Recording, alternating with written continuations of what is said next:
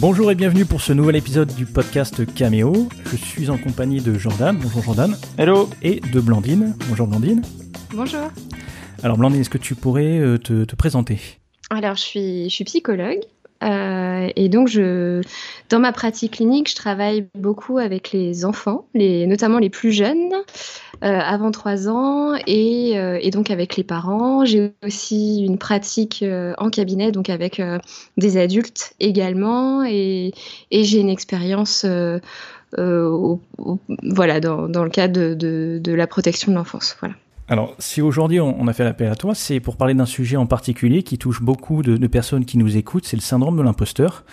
Et euh, voilà, est-ce que toi, c'est un, c'est quelque chose que tu as l'habitude d'entendre, de, traiter euh, dans, tes, dans tes séances? Bah, disons que le, sentiment d'imposture, euh, c'est effectivement des, des motifs de, consultation assez fréquents, parce que ça peut être quelque chose qui peut être vécu tant dans la vie professionnelle, mais aussi dans la vie personnelle.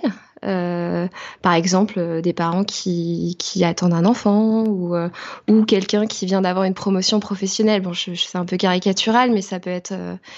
Voilà, c'est des choses qui peuvent, qui peuvent motiver une demande de consultation.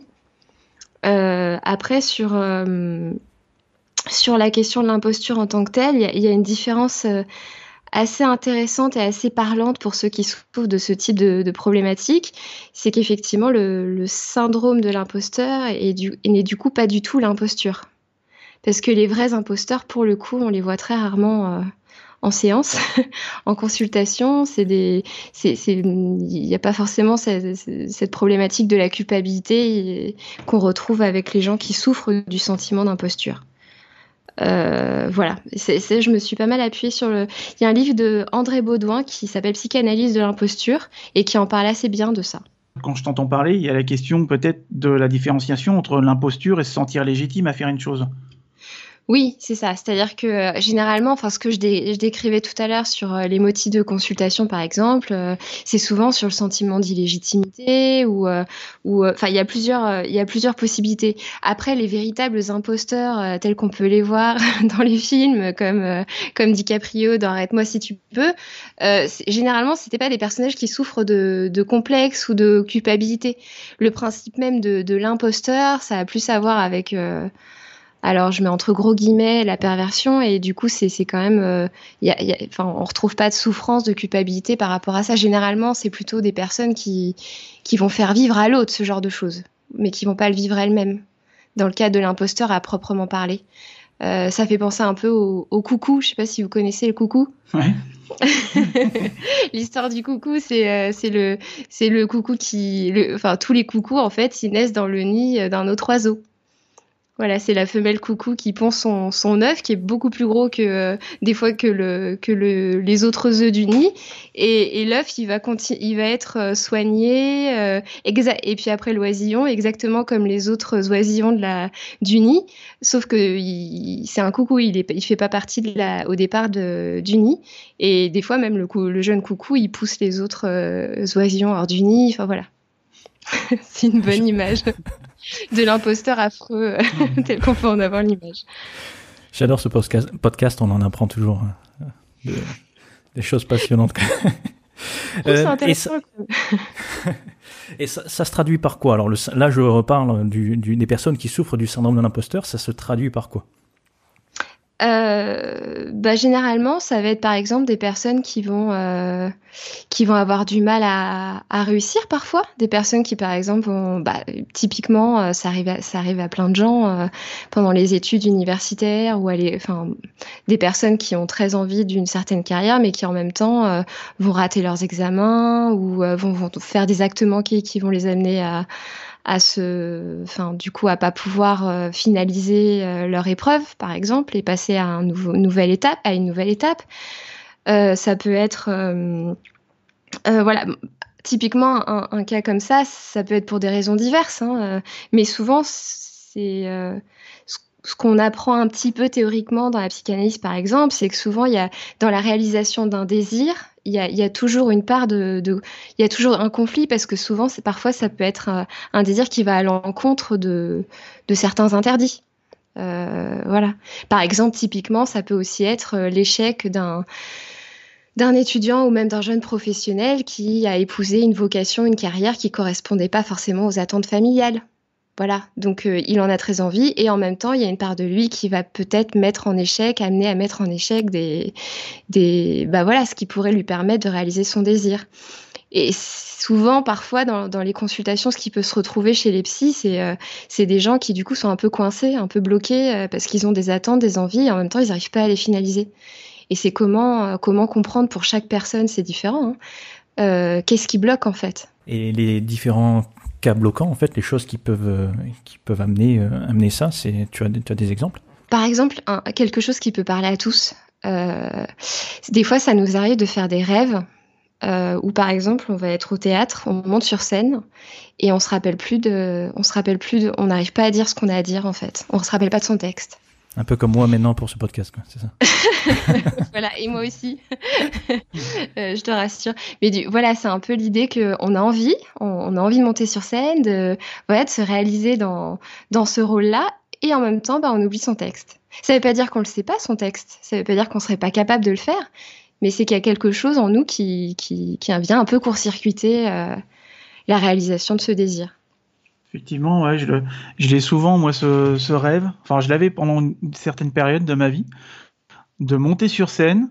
Euh, j'étais au Hellfest et que j'étais dans un groupe et que je faisais de la batterie pour ce groupe et que je connaissais. En fait, j'ai essayé de, masquer le fait que je ne connaissais pas le, jeu de batterie de, ce truc-là. Et je regardais la tête des gens pour voir. Euh, mais c'est peut-être aussi lié au fait à, un moment de ma vie où moi je me suis lancé en tant que professionnel, tout seul, euh, sans être dans un cadre particulier ou un environnement de travail particulier, où je me suis lancé euh, à mon propre compte. Donc, euh, dans les cas de figure, est-ce qu'il y a aussi le, fait qu'une personne ait envie de se lancer dans sa propre activité, mais par conditionnement social ou par rapport à la pression de la société ou les exigences ou énormément de choses, est-ce que ça aussi, ça peut être un, frein, un, point bloquant pour se lancer à son compte? Euh, oui, moi je pense que oui. Des fois, quand. Euh, enfin. je pense qu'il y, a parfois des. Toute situation est singulière, hein, mais je pense qu'il y a des fois des gens, par exemple, qui vont dire qu'ils peuvent pas parce que, euh, attribuant ces difficultés-là à la société ou à la peur de la précarité ou la peur de ci ou la peur de ça, je pense qu'il y a des raisons qui sont concrètes et, et comment dire, on va dire, valables. Mais pour autant, euh, il mm. peut y avoir derrière aussi euh, la peur de se réaliser. Enfin, la peur de se réaliser, c'est quand même, euh, c'est quand même décider. Enfin, décider, faire un choix, d'une certaine manière, c'est aussi prendre. Enfin, c'est aussi renoncer en fait à d'autres voies. Prendre une voie, décider quelque chose, c'est aussi prendre le risque de renoncer à d'autres à d'autres voies. Donc, ça peut être des fois plus rassurant de d'attribuer ses échecs ou ses difficultés à l'extérieur plutôt qu'à soi bon, on s'écarte peut-être un peu du sujet, mais. Euh, non, mais c'est ouais, non, mais c'est intéressant parce que je, finalement, je me, je me dis que peut-être, et là je repense au, cas visio qu'on a fait avec, euh, avec euh, des membres de la communauté sur la thématique de comment communiquer quand on est multi-client et qu'il y a peut-être aussi le fait qu'il y a beaucoup de personnes, comme tu dis, il y a peut-être une appréhension à faire un choix et donc à se fermer à une voie ou à une zone de compétence ou une expertise, peu importe et que euh, c'est peut-être aussi une des raisons pour laquelle il y a beaucoup de personnes qui ont un profil multipotentiel ou qui sont slashers euh, qui vont faire le choix d'avoir plusieurs activités parce que ça leur donne le sentiment peut-être de oui après sur les sur les multipotentiels et slashers pour en avoir un peu discuté euh, je pense qu'il y a des il y a un peu tout. Il y a des gens qui vont être multipotentiels avec plusieurs potentialités et qui vont pouvoir se réaliser dans plusieurs domaines. Moi je pense que c'est possible. Et après il y en a d'autres peut-être qui qui vont euh, peut-être fuir dans d'autres, enfin fuir entre gros guillemets, mais des personnes qui vont développer plusieurs compétences, mais sans jamais aller au fond de certaines choses, parce qu'il y a une, il y a une peur. Euh, voilà, après cette peur-là, elle est, enfin, elle, elle, est, elle est singulière pour chacun. Mmh. Mais euh, je pense qu'il y a des gens, moi, je crois, qui peuvent vraiment euh, s'épanouir dans plusieurs, dans plusieurs euh, carrières dans leur vie, euh, dans plusieurs choses. Enfin, on n'est jamais mono, monotache, c'est pas très beau comme mot, mais, mais voilà. donc, non, je pense que ça dépend des, ça dépend des gens.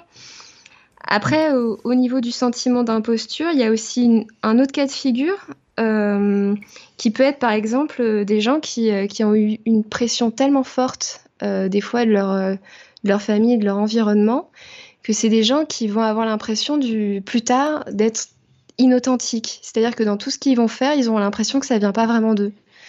Euh, et, ça, c'est vrai que c'est des, ça peut être assez, assez douloureux euh, parce que c'est des personnes qui, qui auront l'impression de jamais pouvoir vraiment se réaliser eux-mêmes et finalement de réaliser le désir de quelqu'un d'autre d'une mmh. certaine manière. Et ça, ça peut être euh, difficile à vivre. Ah, c'est intéressant. Et, et euh, on a aussi pas mal de personnes euh, dans la communauté qui sont autodidactes, hein, moi, moi également. Et c'est vrai que moi, souvent, j'ai eu du mal à me sentir légitime dans ce que je faisais parce que aussi, je, je sortais des codes qui dit qu'il faut que j'ai le petit papier qui dit que je suis compétent dans un, dans un, dans ce domaine-là. Et euh, c'est assez difficile quand aussi on a du mal à, à accepter la reconnaissance des autres aussi. Moi, c'est ce que j'ai remarqué, tu vois. Chaque fois qu'on qu'on me félicite pour quelque chose. La dernière fois, ben, c'était en Cavisio sur la, formation Trello. Euh, il a fallu que je change de sujet après qu'on m'ait dit ah, c'était c'était bien la formation tout ça et euh, en fait euh, il a fallu que je trouve une excuse soit en disant ben c'est un travail en commun, soit en disant soit en changeant de sujet quoi. Ça aussi c'est quelque chose qui peut être assez pesant. Oui, je, suis je suis assez d'accord comme s'il y avait quelque chose qui était un petit peu trop enfin je sais pas si c'est ça mais un peu complaisant par rapport à soi-même, on a du mal à il y a peut-être un peu la modestie derrière ça aussi, je sais pas. Enfin la peur d'être de pas être méritant ou d'être démasqué dans sa oui quelque chose quoi qui voilà. C'est vrai moi c'est un peu ça quoi ce, sentiment de pas mériter finalement ou de de pas avoir la visibilité du réellement du travail accompli. Alors moi enfin, je sais pas ce que tu oui, de... comme si, euh, comme s'il y avait pas une. Euh, mais ça, je pense que c'est aussi, euh, ça peut peut-être être lié aussi à. Enfin, ça, ça, ça, me permet de devenir un sujet aussi qui est intéressant actuellement, c'est qu'on est beaucoup dans Enfin, comme si, on n'est pas euh, expert, dans, reconnu dans un domaine, on n'aurait pas le droit de parler de quelque chose aussi. Euh, c'est-à-dire qu'aujourd'hui, on fonctionne beaucoup avec l'étiquette. Euh, et des fois, s'essayer à, un autre domaine et pouvoir avoir un avis sur un domaine sans pour autant être expert, avoir été étiqueté expert, reconnu expert, ça nous rendait un peu illégitime. Oui, oui, tout à fait. Alors qu'il y a beaucoup de nouveaux métiers, une nouvelle discipline qui euh, aujourd'hui n'ont pas euh, de, de reconnaissance, d'expertise. Enfin, c'est difficile de se placer. Et même dans certains sports ou dans la pratique des arts, par exemple, c'est, c'est moi, c'est ce que je pose souvent comme question. Où est-ce qu'on place l'expertise en fait? Est-ce que mm. dans le sportif, quelqu'un qui va jouer en première ligue est plus expert et, euh, que quelqu'un qui est qui joue en Ligue 2 Donc c'est, c'est tellement subjectif au final quand on fait un quand on prend un peu de recul sur la question que voilà, c'est vrai qu'on peut. Nous, on voit ça souvent dans l'entrepreneuriat. Le, dans euh, c'est vrai que je, je, je côtoie énormément d'entrepreneurs et on a tendance à oublier le chemin qui est parcouru et mm. de et, de sous-estimer ses connaissances en fait. Et finalement, qu'on peut aider quelqu'un qui vient de se lancer ou qui qui voilà qui démarre et qui a pas les connaissances qu'on a. On, on a facilement fait de les mettre de côté et se dire, ben en fait, c'est logique, c'est normal. Euh, je connais ça, mais en fait, c'est normal. Tout le monde devrait le connaître c'est évident. Oui, parce qu'aujourd'hui, il faut, euh, enfin, on est beaucoup dans, peut-être dans, dans une, dans un univers, dans une société du succès en fait. Enfin, il faut, euh, il faut être dans dans, dans la réussite, dans, dans, enfin, on, on, comment dire, on valorise le résultat plutôt que, plutôt que le trajet en fait à accomplir euh, pour, arriver à cela. C'est c'est vrai que je suis tombée sur une, euh, du coup, avant le podcast, euh, sur, euh, sur une vidéo qui est vraiment super géniale de Roland Gori, qui est psychanalyste. et c'est une vidéo qui, est publiée sur France Culture et qui s'appelle La fabrique des imposteurs. Et du coup, il, parle bien de cette question-là, en fait, de, du fait qu'on est dans une actuellement dans une société qui est un peu sur du sur sur euh, sur du sur la, la valeur de l'audimat du spectacle et plus dans la valeur travail, dans la valeur idée, dans la valeur un peu réalisation personnelle. Je sais pas si c'est clair. Ah, complètement. Enfin, moi, en tout cas, dans la communication, je le vois. Euh, c'est vrai qu'il y a beaucoup de, de recherches. Il y a beaucoup de personnes qui confondent la, communication avec le, besoin de, reconnaissance, avec le nombre de likes, le nombre de retours. Ça. Finalement. Et euh, c'est vrai qu'on voit en plus, euh, il, y a, beaucoup de publications qui sont faites uniquement dans ces objectifs-là, mais qui n'ont pas vocation d'avoir un vrai objectif et de montrer la valeur que tu apportes aux personnes à qui tu t'adresses. En fait, il n'y a pas réellement de création de valeur. Il n'y a pas de risque, il n'y a pas de prise de position, c'est soit du cynisme, soit des coups de gueule, mais qui mènent à rien, uniquement pour euh, ouvrir des débats stériles, mais malheureusement derrière, il n'y a aucune proposition concrète, aucune proposition de solution. Parce que c'est plus l'effort intellectuel est, plus est plus dur hein, uniquement que, de, que la critique au final, et que rechercher et faire du spectacle, voilà. Et puis dans la critique, tu prends pas position en fait. Enfin, tu prends position d'une certaine manière, mais tu, euh, c'est plutôt c'est plus sécurisé, on va dire, que de que de que que d'amener quelque chose de toi en fait. Hmm. Mais euh, c'est ce qu'il disait un petit peu dans dans, dans cette dans cette vidéo, c'est que c'est qu'en fait aujourd'hui on, on, est dans euh, ce qui compte, c'est de faire l'audimat. Donc il disait typiquement que les les euh, enfin, si par exemple tu, euh, tu, tu dis, par exemple, quelqu'un qui va dire quelque chose euh, qui, dont le, le, fond est, pas intéressant du tout, mais euh, la vidéo se fait passer, est diffusée, est vue par plein de gens, même si tous les gens qui le regardent sont critiques par rapport à ce qui est dit, il se trouve que derrière, il aura un nombre de vues important. Donc en fait, ce qui compte, c'est plus tellement ce qui est dit, c'est le, nombre de vues, le nombre de euh, voilà, le, nombre de vues, c'est ça. C'est l'audimat plus que le, fond, du, le fond du message.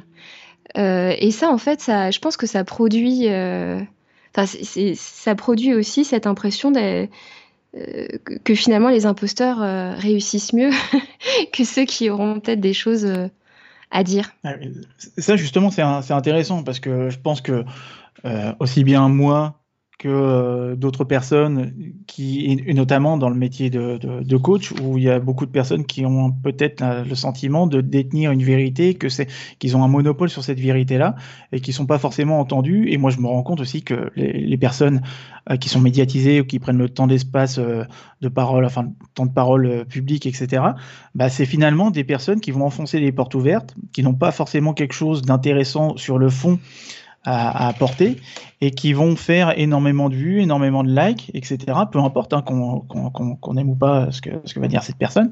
D'ailleurs, j'ai plein d'exemples hein, de personnes qui qu'on n'apprécie pas forcément et qu'on comprend pas pourquoi elle est mise, elle est mise en avant.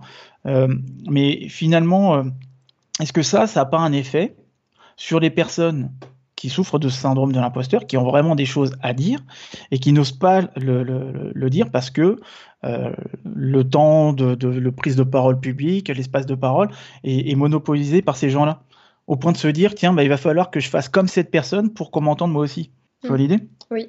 Bah, de toute façon, il y a ce qui, peut être, moi je trouve assez, assez difficile à vivre pour les gens qui vont pas être dans cette logique-là, euh, c'est qu'on a l'impression d'une d'une dévalorisation de ce qu'on peut apporter en fait. Euh, sous prétexte que c'est pas populaire.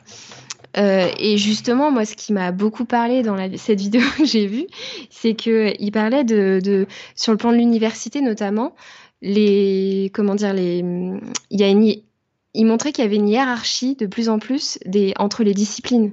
C'est-à-dire que les disciplines qui font du chiffre, euh, qui sont dans la gestion, qui sont dans la technique. Tu veux dire toutes les filières, les matières hein?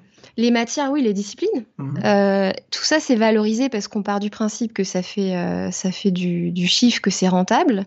Et tout ce qui a à voir avec des choses plus humaines, sciences humaines, euh, philosophie, l'art aussi, tu parlais de l'art tout à l'heure, bah, tout ça, c'est c'est remis, finalement c'est remis en question parce que ça ça serait pas suffisamment rentable en fait.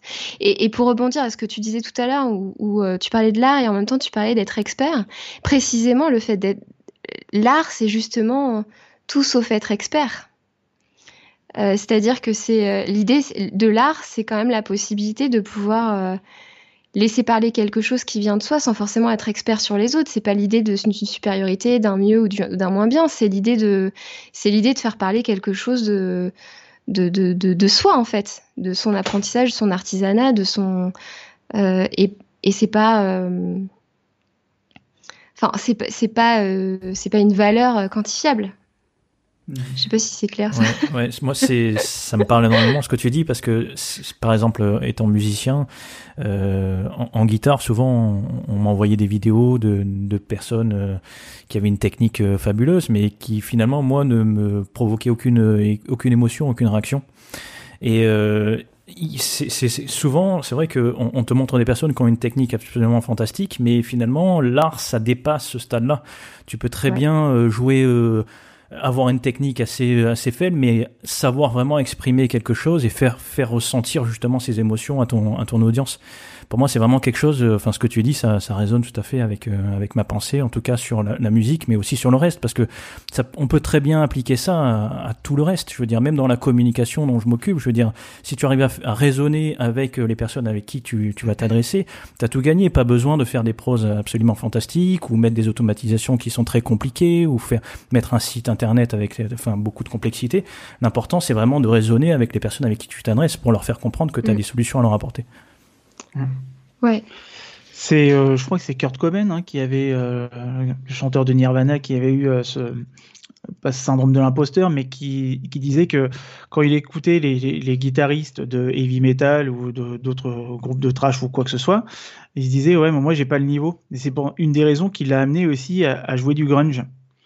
Donc je trouve ça marrant aussi le fait que tu parles de technicité et puis d'expression, ou peu importe en fait la façon, le, résultat, du moment que derrière euh, ça exprime la personne que tu es ou l'émotion que tu as, as voulu euh, transmettre. Mais euh, enfin bon, ouais, je, voulais terminer ce, passage-là, mais il y a un point qui est important peut-être. C'est aussi peut-être la pression de la société qui et la société aussi qui nous amène à être dans cette dans cette idée que on doit être dans l'apparence, on doit être dans la performance et, finalement pas suffisamment dans l'expression de soi-même et euh, ce qu'on a vraiment à apporter aux autres sans être dans la comparaison ou dans le fait de ne pas se sentir euh, à la hauteur ou, légitime. Est-ce qu'il n'y a pas une question aussi de, de, pression de la société, de performance et d'apparence ou de l'image? Bah, moi, je trouve que l'exemple que tu cites euh, de Kurt Cobain, c'est quand même intéressant parce qu'en termes de syndrome de l'imposteur, je pense que lui, euh, il devait être euh, au maximum.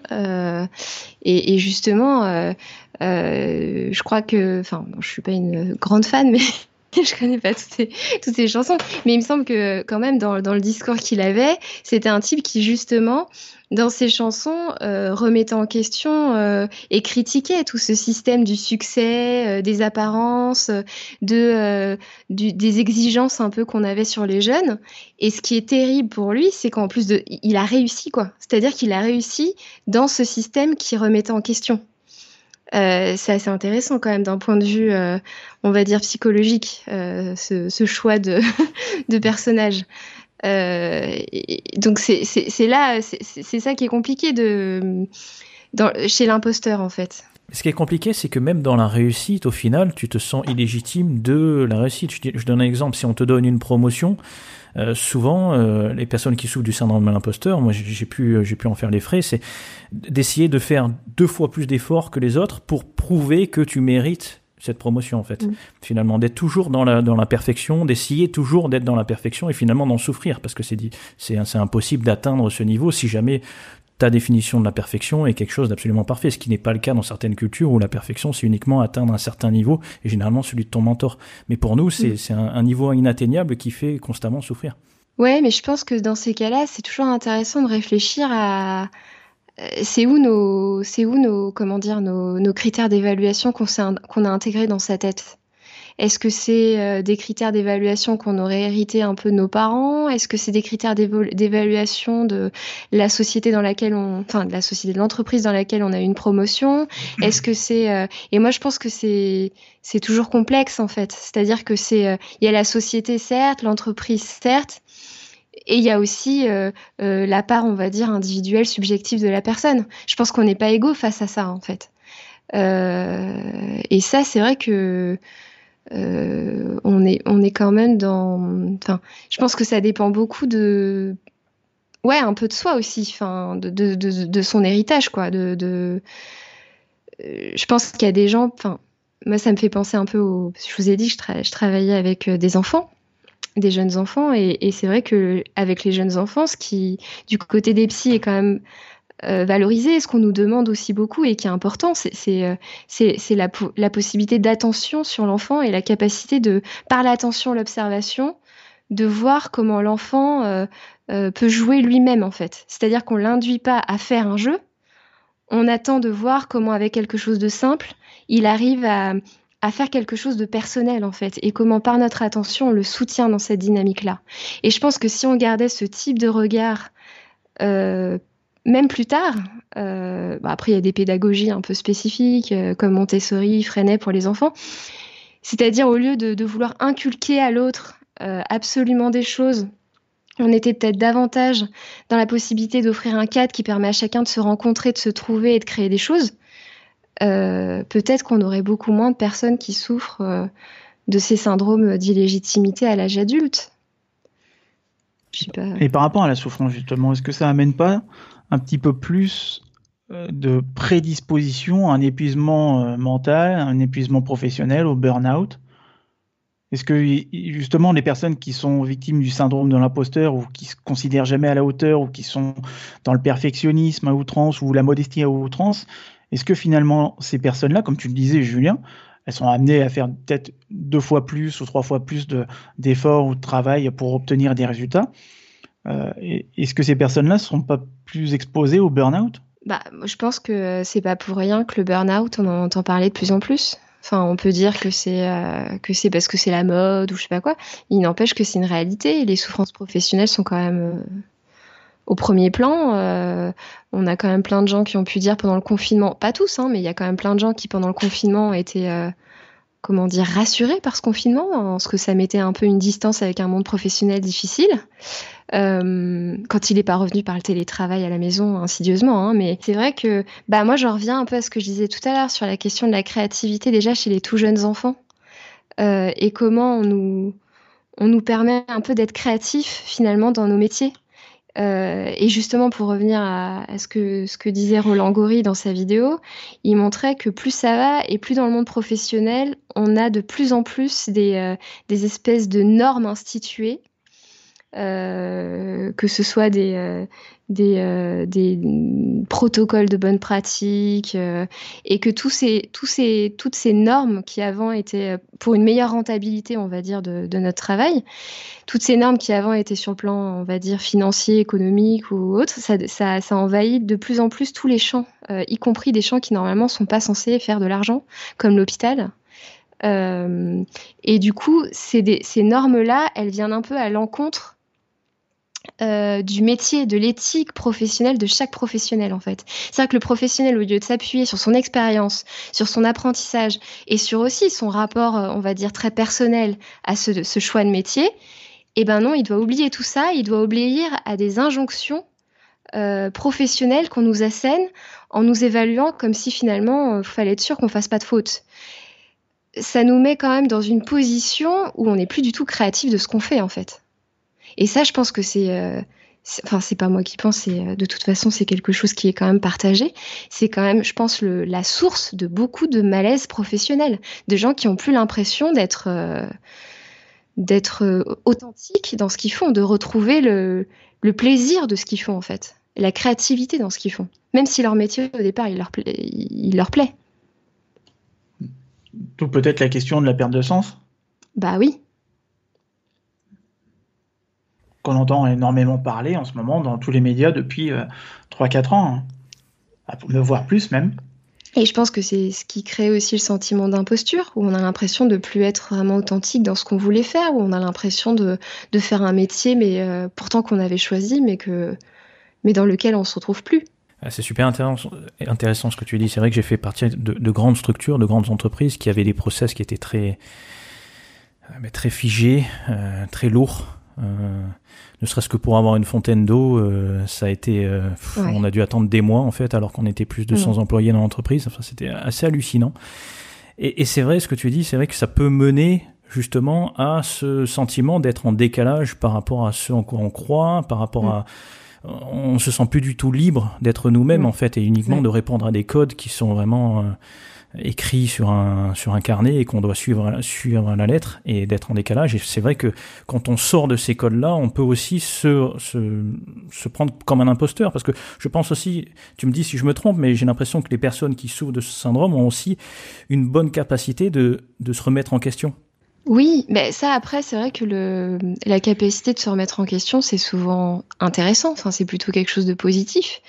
Euh, il faut toujours une part de, remise un peu en question, d'adaptation un petit peu aussi à ce que, à ce que l'environnement nous demande, sinon on n'arriverait pas à vivre ensemble. Il y a toujours cette partie-là. Sauf que euh, cette partie-là, elle doit quand même être euh, en, en, conflit, pas forcément en conflit, mais en, mais en, en, en alternance, en, au regard un peu de, de ce qu'on qu'on est à l'intérieur aussi. Enfin, c'est un peu le, le concept. Euh, Winnicott, il parlait de faux self. C'est quelque chose qu'on utilise beaucoup, euh, qu'on entend pas mal aujourd'hui. Mais le faux self, c'est le principe de, de c'est cette part de nous qui est un peu fausse pour pouvoir s'adapter aux réalités extérieures. Et ça, c'est pas forcément négatif, ça devient négatif quand ça écrase le vrai self, c'est-à-dire quand les exigences extérieures ont tellement été fortes que du coup, ça nous a empêché de, ça nous empêche de pouvoir exprimer notre part euh, plus, plus subjective. Voilà. Donc, euh, je suis partie là-dessus parce que je sais plus. Euh, oui, par rapport à cette question, d'avoir l'impression de ne plus être authentique dans ce qu'on fait. Et, l'histoire de la fontaine à eau dans l'entreprise, euh, ce type de de d'initiative, de choses qu'on construit ensemble, ça fait partie quand même du, du côté, ce qui humanise nos pratiques. Euh, donc dans le champ de l'entreprise, ça a un effet, mais il faut imaginer, parce que moi je connais cet aspect des choses-là, sur le plan de l'hôpital, de la psychiatrie notamment, ou du travail avec les enfants, où on travaille avec des humains, euh, et où pour le coup, les gens qui viennent travailler et qui sont censés euh, euh, être motivés, avoir la vocation de travailler avec les autres, d'aider les autres, de soutenir les autres, et ben toute leur, tout ce qu'ils ont envie de faire, donc ça va pas être la fontaine à eau, mais ça va par exemple être des activités je sais, je dis n'importe quoi, mais une activité pâtisserie par exemple euh, avec des enfants, une activité pâtisserie, euh, je sais pas, avec euh, avec en psychiatrie aussi, toutes des choses qui sont censées venir un peu et eh ben réveiller la créativité qui peut être en souffrance chez, chez, chez certains patients. Et ben tout ça, vous allez avoir des gestionnaires, des gens qui vont dire bah non parce que c'est pas les normes de sécurité, ça respecte pas les chaînes du froid, je dis n'importe quoi. Hein. Mais mais c'est ça qui se passe maintenant en fait. Donc d'une part, ça déshumanise les professionnels, mais dans le, cas où c'est euh, où c'est des professionnels qui sont censés accompagner d'autres personnes, ça déshumanise aussi les gens dont elles s'occupent. Et je pense que c'est pour ça qu'on a autant de burn-out et de souffrance professionnelle aussi dans ces domaines-là. Il y a un principe dans le start-upisme euh, qui, qui, est un peu euh, agaçant qui s'appelle fake it until you make it, c'est-à-dire fais-le jusqu'à ce que tu y arrives.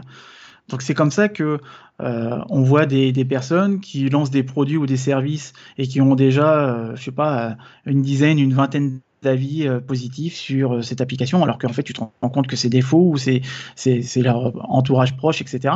Donc est-ce qu'on n'amène pas forcément euh, les gens dans, dans cet état d'esprit de peu importe si tu es un expert, on s'en fout finalement, vas-y fais-le.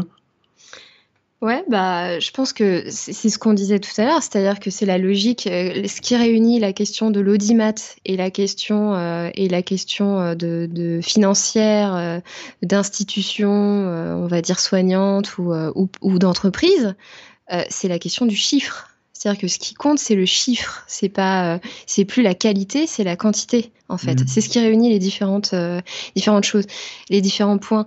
Et, et, et, euh, et, ce que tu dis, moi, ça me fait penser euh, à rebondir encore sur cette vidéo de, de Gori qui parle du fait que, euh, de Roland Gori, qui parle du fait que, par exemple, un bon universitaire, c'est pas quelqu'un qui va avoir, aujourd'hui en tout cas, un bon universitaire, c'est pas quelqu'un qui va avoir un sujet, enfin, un, un engagement particulier auprès de ses étudiants, une capacité à pouvoir accompagner les étudiants de, en, en manière de le faire, disons, de, bonne qualité, avec une capacité euh, de les conduire vers, vers, le monde professionnel. Ça va être quelqu'un qui va euh, publier des articles, publier des articles dans des revues qui ont pignon sur rue.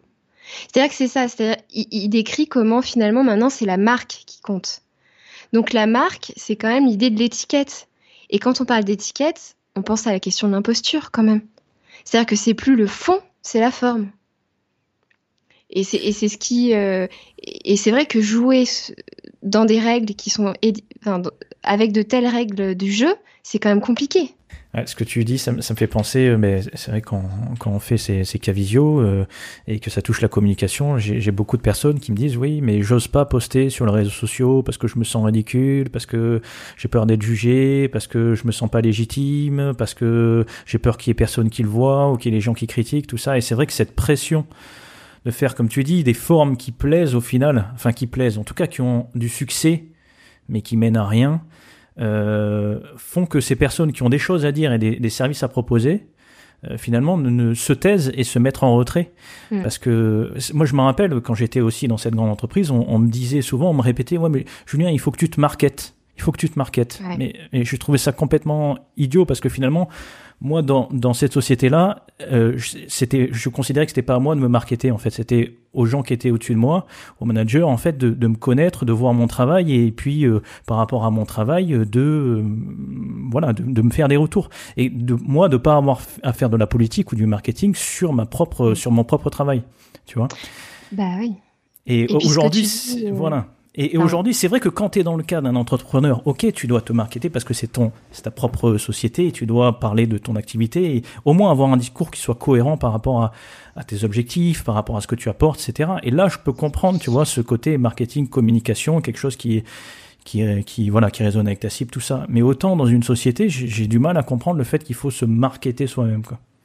Bah, en tout cas, euh, moi je trouve intéressant comme expression parce que on markete pas un, un humain, un individu, on markete un produit c'est quand même nous renvoyer au fait qu'on est des produits. Qui c'est cette mode de personal euh, branding au final. C'est pardon. Doit tout C'est cette mode du personal branding qui fait que euh, on doit tous avoir une image euh, parfaite. et, surtout, les, modèles qu'on érige, c'est on fait des raccourcis pour montrer des gens qui sont arrivés et on, fait des raccourcis assez assez rapides sur les galères qu'ils ont eues et le temps qu'ils ont passé pour arriver à ce stade-là. Et puis surtout aussi les euh, ils ont fait beaucoup de sacrifices aussi pour en arriver là où ils sont arrivés. Donc finalement, euh, on focalise tellement sur la réussite et sur le, résultat, et, notamment financier, que ça conduit à un message qui est complètement hors sujet par rapport à, au parcours entrepreneurial ou même le parcours euh, d'un employé. Quoi. Ouais, et puis c'est vrai que ça, ça, ça, enlève la part subjective, humaine un peu de la personne. Enfin, ça, nous transforme en, en, objet, un peu, je mm. trouve. Et, et du coup, je fais juste une petite citation que j'avais notée pour la placer et qui, je trouve, va bien avec ce qu'on disait là. C'est Roland Gori encore. Hein. Et du coup, il dit former nos jeunes à être les professionnels qu'on attend sur le marché du travail, c'est considérer que le savoir n'a de valeur qu'en tant qu'il peut se vendre, qu'en tant qu'il peut répondre à une attente. Donc, je trouve que ça fait lien avec ce que tu disais sur le fait qu'il faut te marketer, quoi comme s'il fallait se vendre, comme si ton savoir et, ton expérience avec laquelle tu arrives, c'était pas suffisant. Oui, mais aujourd'hui, finalement, euh, la culture G ou le fait d'avoir énormément d'informations, même moi, quand j'étais gamin, quand j'étais étudiant, j'amenais les choses en me disant bah, à quoi ça va me servir, moi, plus tard? À quoi ça va me servir d'apprendre la sociologie de la santé euh, quand je serai, euh, je sais pas, j'avais, enfin, je savais pas ce que je voulais être, mais à l'époque, je voulais travailler dans les ressources humaines. En tout cas, je voyais pas en quoi ça allait me servir. Et finalement, bah, c'est une fois après avoir quitté l'école, l'université, que j'ai ressenti euh, ce besoin d'apprendre de nouvelles choses et de me former, c'est venu encore plus. Alors quand j'ai quitté le salarial, euh, quand je me suis mis à mon compte, j'ai eu ce besoin d'apprendre de, nouvelles choses. Mais finalement, tu vois, même à l'école, on, ne te dit pas que certes c'est des, choses qui vont te servir dans la vraie vie, ok, euh, mais les autres choses, elles peuvent te servir aussi pour alimenter tes choix euh, d'orientation ou peut-être faire naître une vocation ou faire te donner un, on va dire un, angle de vue assez large. Donc finalement, on, on valorise pas suffisamment la, culture G et, et quand on te l'enseigne, on t'explique pas aussi pourquoi ça te sera nécessaire pour plus tard. Sachant que bon, aujourd'hui, tu vois même des gens à la télé qui savent même pas qui c'est Henri Salvador ou, euh, ou qui n'ont jamais entendu parler de David Bowie ou quoi que ce soit. Enfin bon, bref, ça c'est la oui, culture. Oui, mais c'est ceux qu'on voit le plus en fait. Et c'est ceux qu'on voit le plus en plus. Bah oui. Bah ouais, mais parce que ça parce que ça, ça, fait marrer et du coup c'est ceux qui sont les bizarrement les plus euh, les plus euh, qu'on voit le plus au niveau d'IMAT. bon, c'est pas c'est pas un, un, exemple très intéressant, mais mais du coup. Euh... Ouais, mais c'est dommage parce que finalement, ça donne l'exemple que, euh, pour que pour réussir en, entre... enfin, en entreprise, dans la vie ou peu importe, euh, eh ben, on te montre des exemples. On montre aux jeunes des exemples de personnes qui font semblant d'être bêtes, je pense. Hein. Il y en a certains qui sont intelligents et qui font semblant juste d'être bêtes. Il y en a qui sont voilà, qui n'ont pas inventé l'eau chaude. mais finalement, on te montre un modèle de par réussite, mais de visibilité, voilà, des personnes qui sont visibles, on parle d'eux, on, a de l'attention. Euh, donc on se dit, euh, les gamins, ils se disent, je fais un raccourci simpliste, hein, mais voilà, pour, euh, pour qu'on parle de moi ou que je passe à la télé, il faut être con. Moi, je rebondis sur ce que tu disais du fait de, de, savoir ou pas dans, dans, quelle, dans quelle discipline tu allais t'engager un peu quand tu étais à l'université, savoir si ça allait être rentable c'est intéressant parce que être rentable, on revient à cette politique du chiffre qu'on a nous-mêmes intégrée. C'est-à-dire qu'il y, a des, il y a des choses sur lesquelles on va pas capitaliser pour aller jusqu'au bout de, de l'histoire du chiffre. Euh, parce qu'on se dit que ça nous servira pas plus tard. Comme si se former, euh, comme si tout ce qu'on apprenait, il fallait que ce soit rentable comme si on pouvait pas juste euh, avoir un esprit critique, euh, se, comment dire, avoir la possibilité de penser, de faire ses propres choix euh, en étant éclairé sur ce qu'on fait, comme si on pouvait pas créer sans forcément qu'il y ait de produits derrière. Et, ça, c'est quand même, c'est quand même compliqué, quoi. Enfin, et je pense que c'est ce qui cause aussi pas mal de souffrance, c'est que les gens font des choses parce que c'est rentable, je dis pas que c'est le cas de tout le monde, hein, loin de là, mais il y a des gens qui vont faire des choses. Enfin, on nous oblige en fait, on nous conditionne à faire des choses parce que ça va être rentable, à choisir des filières parce que c'est rentable, pour finalement être, euh, comment dire, un peu utilisé comme des produits quand on est dans le monde professionnel et où finalement on a on, a l'impression de pas tellement être créatif et de pas tellement être aux manettes de ce qu'on est en train de faire. Euh, parce que le faire, le, le, le ce qu'on produit, c'est plus important que ce qu'on est en fait. Alors que euh, euh, je pense que si on reste dans cette logique du capital, de, capitaliser et tout ça, je pense que c'est plus intéressant pour, euh, pour des gens qui veulent vendre leurs produits, c'est plus intéressant d'avoir en face d'eux des gens qui réfléchissent pas, qui sont plus dans l'émotionnel que dans la réflexion critique. Tu, fais, tu vends moins de trucs à quelqu'un qui est dans la réflexion critique. C'est sûr, ça demande peut-être plus de capacité intellectuelle, enfin plus d'efforts intellectuels, pas de capacité, mais d'efforts intellectuels. Euh, pour, euh, pour proposer quelque chose de cohérent, pour faire du travail, euh, pour proposer des choses qui ont de la valeur. Donc ça, je te rejoins sur ça. Et sur le justement, comment comment on peut s'en débarrasser en fait finalement de ce syndrome de l'imposteur? Est-ce qu'il y a des, des astuces, qu'il y a des choses toi que tu conseilles en particulier? Alors conseil, euh, je, je sais pas, mais moi je sais que ce que ce que je trouve hyper intéressant en fait, c'est de c'est avec les, les bébés que je me rends compte. mais je vois comment euh, tout, enfin il y a vraiment eu des auteurs qui ont qui ont montré l'importance de l'observation des jeunes enfants pas pour euh, voir euh, s'ils sont euh, au potentiel ou c'est pas ça, mais pour voir ce qu'ils faisaient en fait, pour s'intéresser à ce qu'ils font, à leur jeu, à, leurs compétences, à ce qu'ils recherchent, à leur intérêt. Et, c'est vrai que c'est dommage qu'on le perde au fur et à mesure du temps, parce que je crois que ce qui compte, c'est quand même le fait de sentir exister, de sentir que ce qu'on fait, que dans ce qu'on fait, on, est, on n'est pas euh, on n'est pas juste des, exécutants en fait. Euh, et, je pense qu'il y a des gens qui des fois peut-être avec la pression, peut-être avec craquent un peu, se replongent peut-être un peu dans ce qu'ils aimaient quand ils étaient plus jeunes, dans certaines de leurs aspirations et retrouvent peut-être un peu les chemins d'une vie créative aussi. Euh, donc évidemment, ça peut être euh, par le fait d'aller voir un psy, bien sûr, mais ça peut être par, d'autres biais aussi. Hein, euh. mais je sais pas comment. Enfin, nous, c'est vrai qu'on on sait que dans le soin, quand même, enfin, quand je dis nous, au niveau des psys, on sait qu'au niveau dans le soin, ce qui est important, c'est l'attention à l'autre.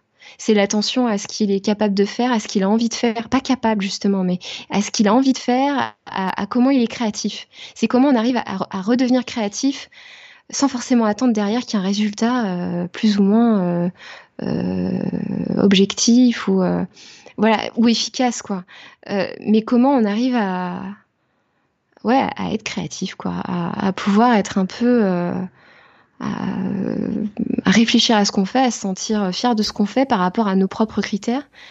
j'enfonce des portes ouvertes là, hein, mais, mais, mais c'est vrai que ça, c'est quelque chose que je trouvais intéressant à, penser à, ce qu'on nous demande beaucoup de faire et qui est intéressant du côté des psychologues avec les jeunes enfants.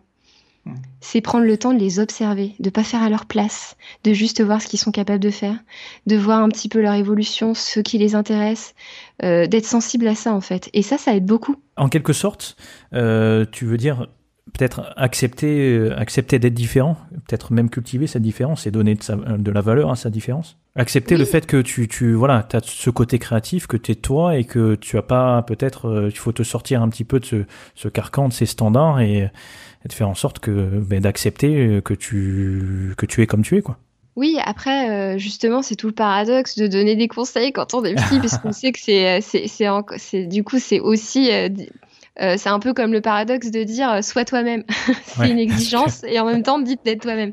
Donc c'est un peu compliqué, mais mais enfin je pense que c'est plus intéressant peut-être de, donner des pistes euh, pour penser ces questions en fait. C'est donner du matériel pour penser tout ça, pour, pouvoir se réapproprier un peu et d'être un peu critique par rapport au, au, contexte dans lesquels on évolue en fait. Enfin, il y a des gens par exemple qui qui peuvent souffrir de certains managers, qui vont être compliqués, d'entreprises qui sont quand même euh, beaucoup dans la pression. Et c'est et c'est comment ces personnes-là vont arriver à trouver des ressources autres qui leur permettent un peu de réfléchir sur la situation dans laquelle ils sont, quoi. Euh, et de retrouver un peu des, une manière de, de pouvoir euh, penser ce qui leur arrive, en fait. C'est quand même le propre de l'humain, c'est d'être capable de penser ce qui lui arrive. Mais un point qui est super important et qui peut-être aussi est lié au syndrome de l'imposteur, c'est de ne pas se considérer comme créatif.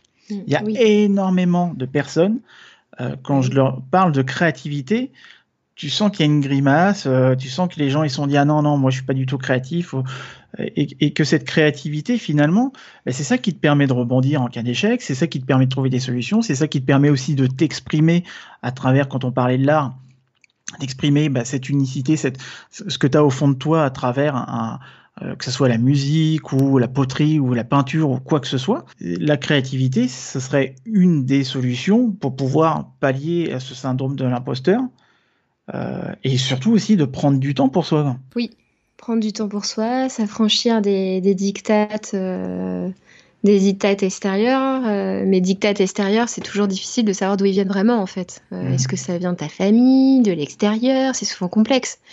Euh, t'as l'impression que c'est toi, mais en fait c'est des choses que t'as intériorisées. Enfin, tout ça c'est complexe et c'est singulier à chaque personne. Moi, ce qui m'a aidé aussi, c'est d'arrêter aussi d'essayer de me comparer dans ma progression par rapport à l'extérieur.